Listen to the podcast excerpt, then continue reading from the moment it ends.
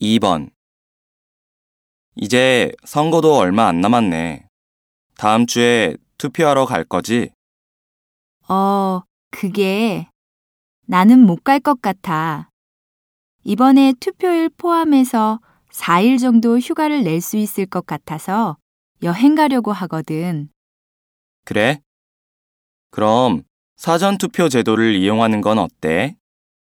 지금 살고 있는 주소와 상관없이 신분증만 있으면 전국 어디에서나 투표가 가능하대.